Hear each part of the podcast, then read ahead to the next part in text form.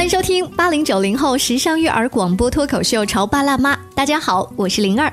有一部分的孩子天生性格特别活泼，反应也很快，在人群当中呢，跟人的互动也很好。拿我们主持人来说吧，如果我去做活动，我特别喜欢跟这样子的孩子接触，因为你一个麦克风，呃，递下去以后，这小孩回应你呀。你总比那个在底下傻傻的坐着，然后你把麦克风递下去，他说不知道，然后或者把头扭走，那场子要热很多嘛。但是时间长了呢，我发现这部分的孩子啊，有的把话接走了之后呢，不一定可以给你一个满意的答案。按我们合肥话说呢，这叫能豆子。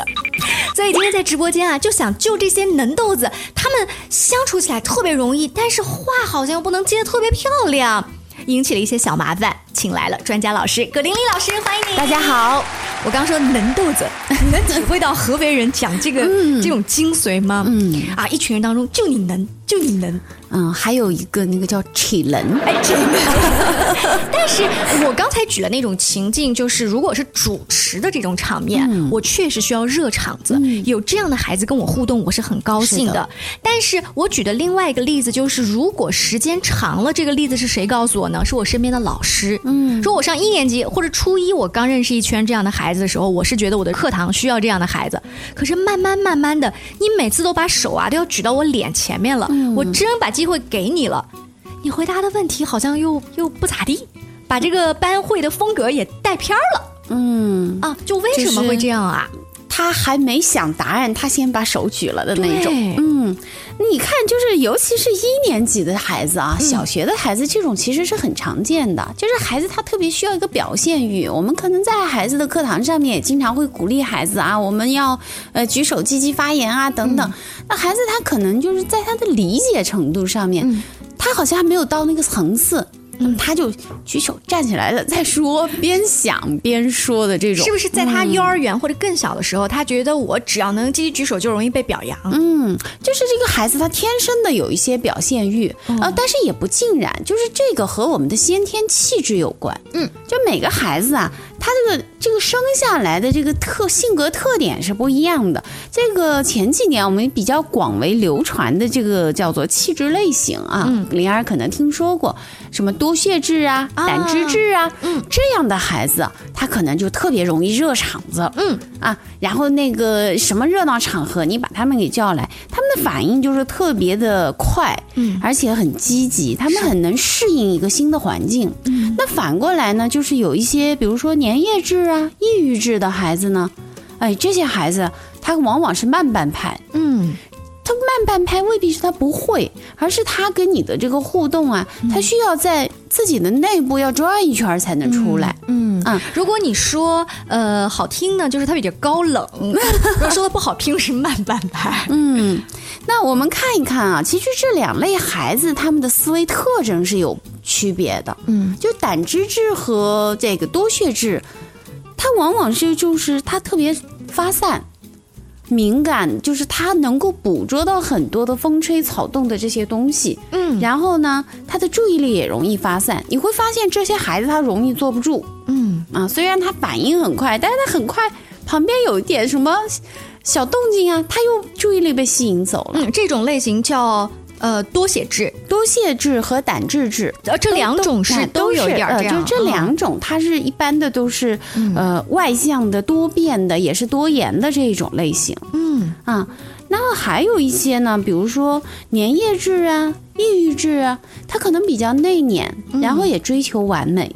呃，这个葛老师在分析这几种质的时候，我相信我们的家长其实在对号入座。嗯啊，想我家孩子大概属于哪一种类型哈？我们先大概分。分完之后，我们再说他的这个，其实他没有好坏之分，只是特点，没有没有好坏。嗯，一方面就是我们的孩子，就是他有一个天生气质，就像土豆，它生来就是这样的，而萝卜生来是那样的一种特征。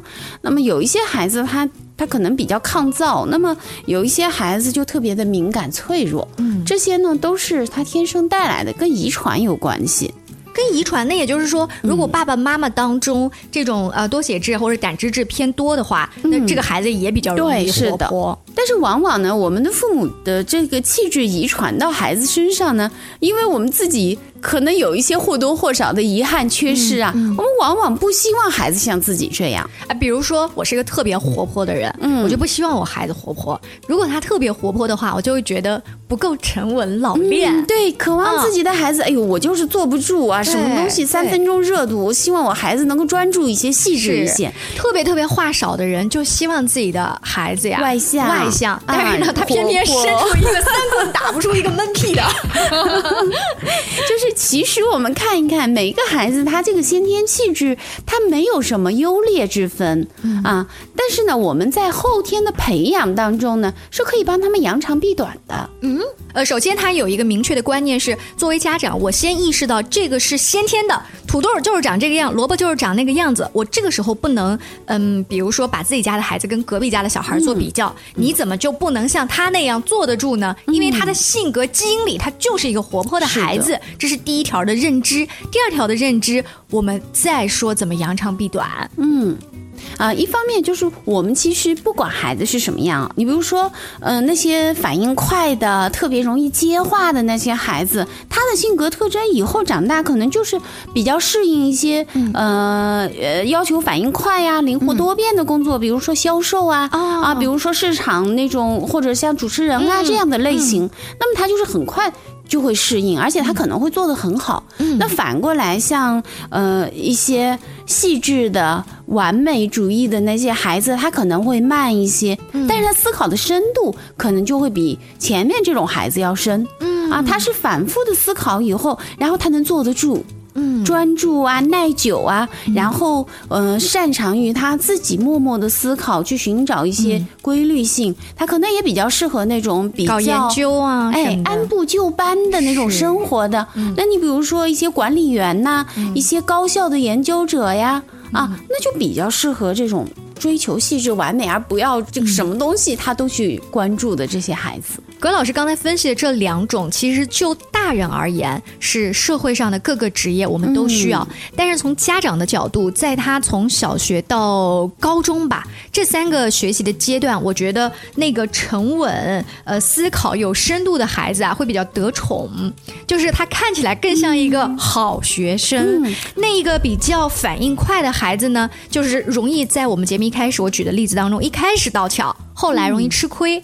但是我等不及他长大，却发现他的优势，我就已经给他贴了一个标签了。呃，其实这个呀，就是刚才我们说到的这个气质类型，它没有什么好坏的问题。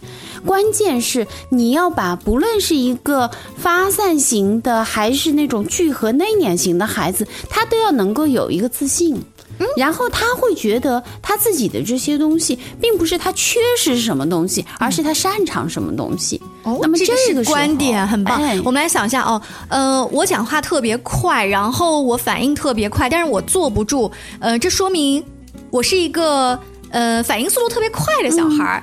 但是并不是说明我是一个耐心特别差的小孩儿，我我可以这么理解吗？就是我们更多的从积极正面的角度去欣赏这个孩子的这些特征。我们说就是，呃，孩子其实是在父母的眼睛里面发现和确认自己的。嗯，也就是说，当父母是以一个呃挑剔的眼光，总是看孩子，我这儿有一点问题，那儿有一点问题，我使劲的把他给。别过来，还是父母亲是以那种发光的欣赏的眼睛看着孩子。哎呦，我的孩子这样子真好。嗯，那其实每一种特质的孩子都有他闪光的点。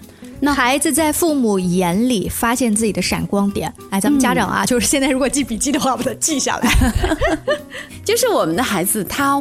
嗯，不论他是哪一种类型啊，你比如说他唱歌特别好，那我欣赏他唱歌就好了。他对音乐特别敏感。那么有些孩子他可能特别的细致，他能坐得住，那么他就喜欢去呃做一些观察蚂蚁呀、捏捏泥巴呀啊这样的事情。那你不用去啊跟他说，你看那边那个孩子，他每次都去做那个小主持人，参加各种的比赛啊，然后我们一定要那个隔壁家的张三小明怎么怎么样。嗯，那么这个时候孩子就觉得，哎呦。我这个地方好像是有有问题的，我就会缺失被你不断的这种提醒，就是强化我的这个缺失。对，就是有一句话，就是让我们在脑子里面，就是不要想到一只蓝色的大象啊，我满脑子现在是蓝色大象，天哪！就是孩子他就会自动的，我们说呃中国文化啊，其实欧美文化更多的就是呃善于就是发现孩子的长处，他们好像并不在乎孩子可能会有短板，嗯，但是我们中国文化好像呃特别有个木桶原理，家长特别的焦虑。嗯，因为我们希望就是什么都刚刚好，就是中庸一点。所以我看到你这个明显的短板，我着急，我就想给你补。那你那个本来就有优势的地方，咱就低调一点，干嘛老强调呢？家长其实是有很多的焦虑，就是怕孩子这个桶啊，它盛不住足够的水。但实际上，我们在呃成年之后，我们会发现每一种性格特征都会有它适应的这些场所。嗯啊，你包括就是婚姻、恋爱，它。也也是一个。搭配啊，我们说最适合的才是最好的。那么关键是在在这个孩子他成长的过程当中，有没有把他的这个优势项目充分的发挥？其实我们现在很多都说，我们从小要给孩子报兴趣班啊，啊，去发挥他的长处啊。但是往往你会看到，有一些孩子是越学越自信的，而有一些孩子的兴趣班是越学越灰溜溜的，因为他觉得他什么都坚持不下来，我好像学什么最后也考不了级啊，上不了台，然后不停的被家长叨叨，你看，你看。你这个考级又又失败了，你看你每天都坐不住，你每次练琴都要我怎么怎么这样，然后孩子对这个乐器是深恶痛绝，同时他会对自己有个非常强烈的否定，就是我就是这样一个人。我们呃脑海里去转一下，上半段的时候老师强调了一个重点，就是天生气质，这个是天生的，他没有优劣之分，所以家长要善于发现，然后你不要强化他的缺点，而是强化这个优势。呃，我们上半段拿能豆子这种孩子举了一个例子哈，那。如果你的孩子真的是这一种话特别多的能豆子，你又想帮他扬长避短，怎么做呢？我们稍微休息一下，待会接着聊。你在收听的是《乔爸拉妈》，小欧迪奥，叫你变成更好的爸爸妈妈。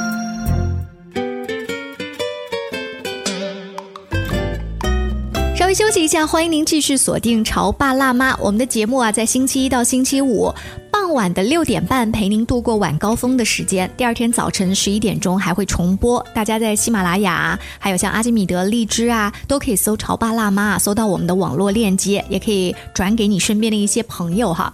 呃，我们上半段举了那一些话特别多、很开朗的小孩儿，呃，他们天生就适合去做社交型的一些工作。语言类的，甚至是主持人呐、销售呀这一方面，他们反应很快，但是在深入思考方面，他们欠缺了一点儿，尤其是在呃这种小、中、高这个学习的阶段，比较容易吃亏。如果碰到一个老师也没啥耐心，给你家孩子再贴一个标签，就容易被打击。所以今天我们就想聊一聊这些话特别多的能豆子，我们怎么样帮他扬长避短呢？如果这个孩子确实很小，他的这种就是。打岔的这种表现欲又特别的突出的话，我们可能要去适度的考虑一下，这个孩子有没有可能就是那种神经过于兴奋的，嗯啊，那么就是可以带他去儿童医院专门的这种就诊的地方啊。呃，是我们理解的多动症吗？啊，不是，就是他就是属于那种呃神经发育啊，他是特别外放兴奋，他就是很多的孩子他其实没有达到多动症的这种程度哦啊，但是它是一个谱系，嗯啊，就是说我们。如果是倾向于有这样多动症的某，比如说他是十条症状，嗯，他符合八条，那是诊断为多动症。那么我这个孩子可能他。他五项六项，那么他是有这个倾向，他在这个谱系靠中间一点。那么我们也可以倾听一些专业的老师给的一些建议，做一些专业的训练。嗯啊，那另外一方面呢，其实大多数的孩子啊，他还是就是呃，更多的是那种表现欲啊，那种竞争的意识。嗯，那这个我们家长可能要去考虑一下，是不是在家庭里面，我们有意无意的，尤其现在我们也国家都鼓励生三胎了。嗯，那么。有这个二宝的家庭，还有就是兄弟姐妹那种，呃，平时跟小伙伴在一起打交道比较多的这些家庭，有没有家长在或多或少的呃家里面有言语的刺激啊，就是让这个孩子好像就有一种争先恐后的那种恐慌感。嗯，老师的意思是说，如果我不举手来抢这个表现的机会，就会被淹没对你看不到我。哎，就是孩子他这种情感上的被看见和被肯定的要求有没有被满足？嗯嗯，那嗯、如果这些东西都没有什么问题的话，那我们就是看呃孩子他就是天性，他是一个比较坐不住的、比较奔放的这种孩子，往往也是比较皮实的，就是你一次两次你也打击不到他的、啊。那可能我们在上幼儿园、上这个小学之前呢，可能要适度的跟这个班主任老师要做一些沟通。一般的来说，老师是可以理解的，并且是可以接纳这些的啊。老师在课堂上是能平衡。那么我们在家里面呢，嗯，是需要通过这种陪伴，慢慢的帮助孩子养成一个能够去深入思考的，并不是说不让他去表现。而你看到这些孩子，他往往是没有思考成熟，他就已经得出答案的这些孩子，嗯，那我们要去引导他去做一个深度的，呃。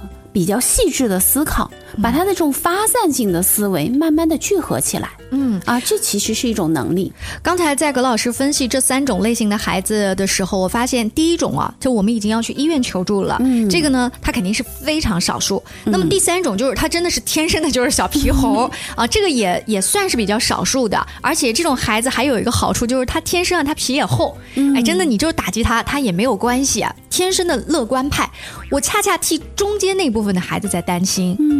嗯，家长自己可能都没有意识到，你平时对他的严格要求是是打击了他。嗯，人家都特别积极的举手，你怎么还打击我呢？家长往往是没有关注到，并不是说打击他的这个举手的行为，而是家长可能在生活当中忽略了孩子。嗯就是我们现在都很忙啊，可能爷爷奶奶帮忙带或者阿姨帮忙带，然后家长回去以后可能还有工作要在手机上处理等等等等。那么这个孩子他虽然就是也不能说锦衣玉食吧，虽然看起来是非常的受优待的，啊对，住得好。但是他的情感是得不到满足的。嗯，他总是觉得自己是从内心来说是被忽视的，是多余的。那么只有、呃，只有当他表现出来，比如说他背出来了一首诗啊，然后他又唱了一首歌啊，他跳了一个舞啊，然后他在家庭聚会的时候有一些什么呃异于他人的一些表现的时候，父母亲会给他投来赞许的眼光。嗯，那其实这个我们是在变相，就是在鼓励他这样的一种行为呢，就是你必须要拼命的表现才能被人看见。好，那如果我们身边呢，你看看，呃，真的有像刚刚葛老师形容的那种情况，就是家庭聚会里啊，或者怎么样，大人们在聊天的时候，这些小能豆的特别喜欢插嘴，嗯大人的话题他都懂哈，然后像大人会说：“去去去，你懂什么？一边去。”对你越是让他一边去，他好像越是想往你这儿凑。那糟糕了，我们大人该怎么样？这个时候就是他表现出要跟我们插话和交流的时候，我是接茬好还是不接茬好呀？我接茬，他就会不断的呃嗯停下他孩子本来该做的事儿，那我把他推走吧，您又说不对，嗯，这就看啊，其实我们陪孩子真的就是一个非常挑战的、耐心的、细致的活儿。啊，就是你真的能够放下其他的东西去陪孩子，就我们所说的高质量的陪伴。嗯，这种高质量的陪伴呢，就是你要陪孩子一起做游戏，按照他的这个兴趣点。去找一些这个孩子喜欢玩，就是再皮的、再坐不住的孩子，他一定有一些东西特别吸引到他。嗯，你陪着他在这个方面慢慢的深入。呃，所以不管是小年龄段呢还是大一点的孩子，都来得及用这个方法。那这个方法是为了强化亲子关系吗？呃，亲子关系是肯定会强化的，就是我们怎么样子叫做关系，并不是说。呃，我回来了，然后我给你做吃的了，给你给你洗了，然后就行了。亲子关系一定是不断的情感的交流，嗯而不是一个具体的一个一个事件。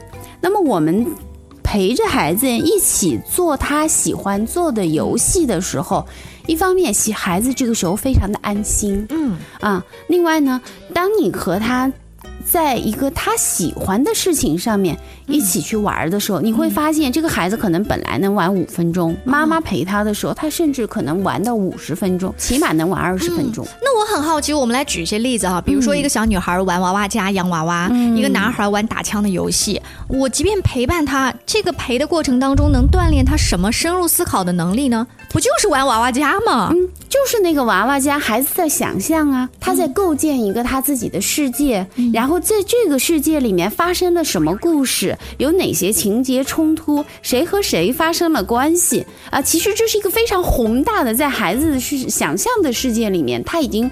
发展了很多的东西。如果孩子这个时候他不需要你陪，啊，他自己在那叽里咕噜的玩，你不用打扰他。如果这时候他表现出来，哎，妈妈，我们一起玩的时候，你这个时候能不能放下你手边的家务工作，去跟孩子一起玩？玩的时候呢，要引，就是我们说要陪玩，还要陪聊啊。然后你会跟他去一些细节的东西啊。就拿这个娃娃家举例，他说啊，我来给你打针。很多小女生，她会我说护士，你生病了啊，那我们可以去去引导她，通过提问的方式啊，那你这个生的是什么病啊？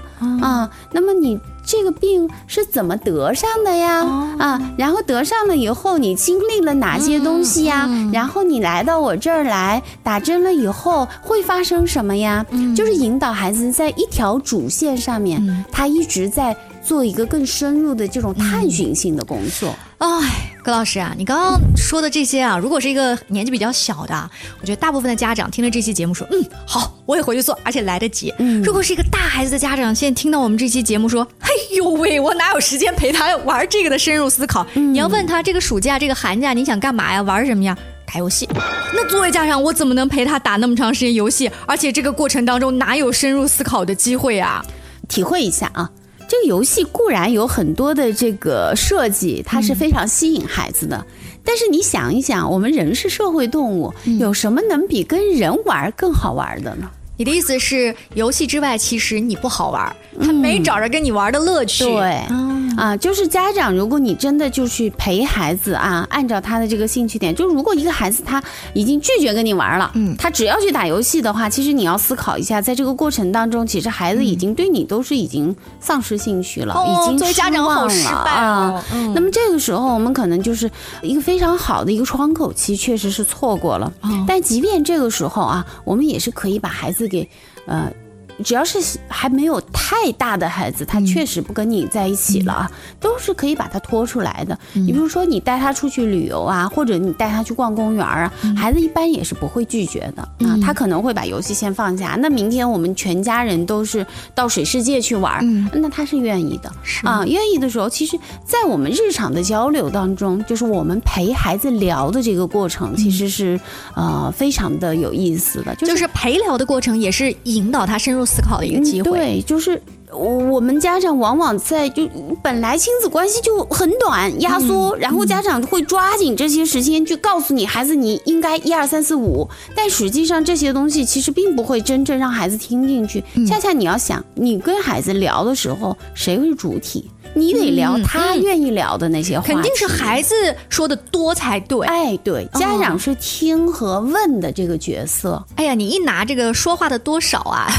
来来去做百分比的时候，我们来回忆一下，大部分的家长说这个事情我跟你说，我吃过的盐比你吃过的米还多，家长就开始讲经验了。孩家长就是个大喇叭，孩子就是一个接收器。那么这个时候就是孩子他是堵回去的，我们必须要能够引导孩子能够发散出来，然后跟着那个线。能够跟他在一起，那么稍微大一点，像小学高年级的孩子啊，嗯，你陪他阅读的一些书啊，你就可以跟他聊了，一些包括一些哲学话题，你们共同读过的哪些书啊？就某一个话题，你有什么样的一些思考啊？其实我们不需要去通过呃去让孩子，哎，你不要插嘴，你不要去多多说，你恰恰是要引导他的这种深入的思考的这种探寻的东西。当孩子习惯于这样的一个思维方式的时候，他在没有考虑成熟的时候，他当然不会去插嘴。哎，我觉得特别好。你刚刚提到了一个点，就是他看的书里的经典的人物，正好现在长假期，孩子是有大把的看电影也好看小说也好，里面有好多的人，你只要稍微了解一下，你都可以跟孩子有有话题，甚至是一首歌。对。啊，孩子说这首歌我非常喜欢，那你就可以跟他说，你是喜欢这个旋律呢，还是喜欢这个歌词，还是二者 boss 哦，然后等等真好真好。我跟你说，呃，我今天下班之后啊，我就去超市买个东西，我昨天就看到了。一个锅巴，锅巴的牌子叫卧龙 啊。然后我当时我就想说，我这买回去，我儿子肯定高兴，诸葛亮吃的呀，非常开心。今天请到了这个呃葛玲丽老师跟我们来聊这个话题啊。其实人的天生气质它不一样，因为没有好坏之分，只是我们今天呢说到了那些天生话多的能豆子。那也有家长说了，哎呦，我就想我家孩子话多啊，对不对？那他内向不好，那因为时间的关系，今天我们就先不聊。为那些能豆的家长哈，咱们来解开一下心结。希望有更多的机会跟葛老师就这个亲子育儿方面的话题继续讨论。下期见喽，拜拜，拜拜。